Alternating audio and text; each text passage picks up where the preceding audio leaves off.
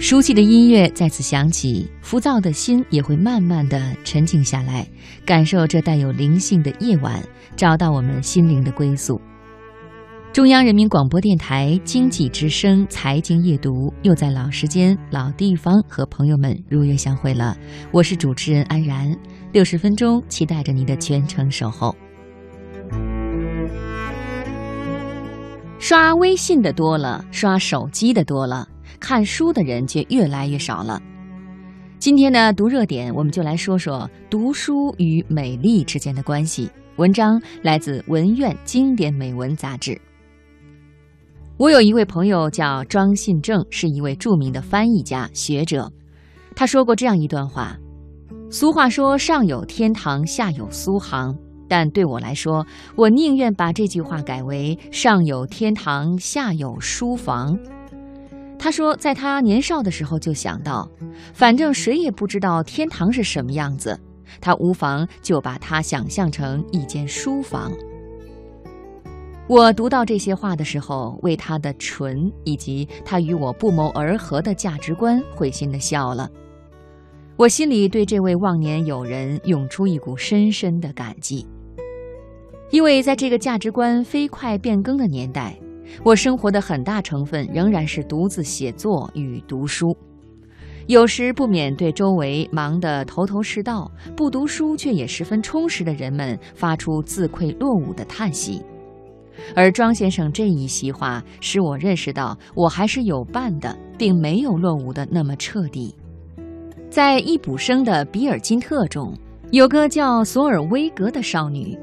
比尔金特在恋想她的时候，总是想到她手持一本用手绢包着的圣经的形象。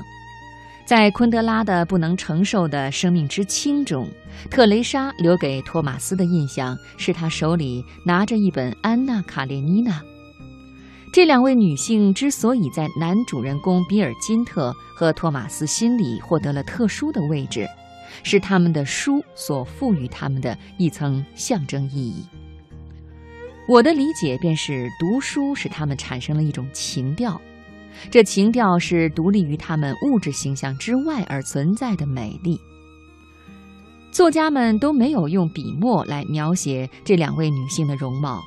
但是从他们赋予他们的特定动作持书来看，我们能够清楚地看到她们美丽的气韵，那是抽象的、象征化了的，因而是超越了具体形态的美丽。这种美丽不会被衣着和化妆强化或者弱化，不会被衰老所剥夺。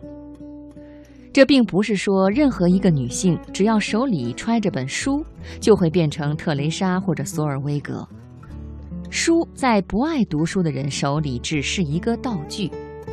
重要的是读书这项精神功课对人潜移默化的感染，使人从世俗的渴望。比如金钱、物质、外在的美丽等等当中解脱出来之后，便产生了一种美丽的存在。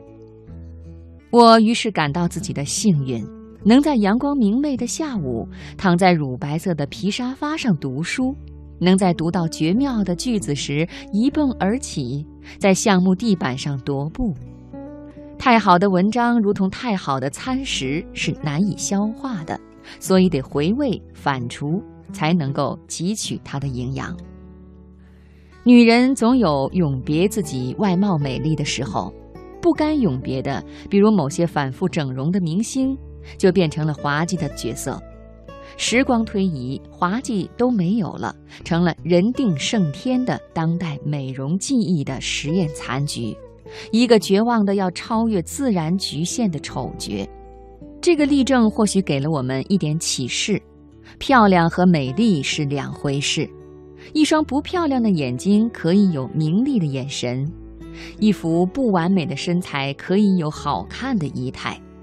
这都在于一个灵魂的丰富和坦荡。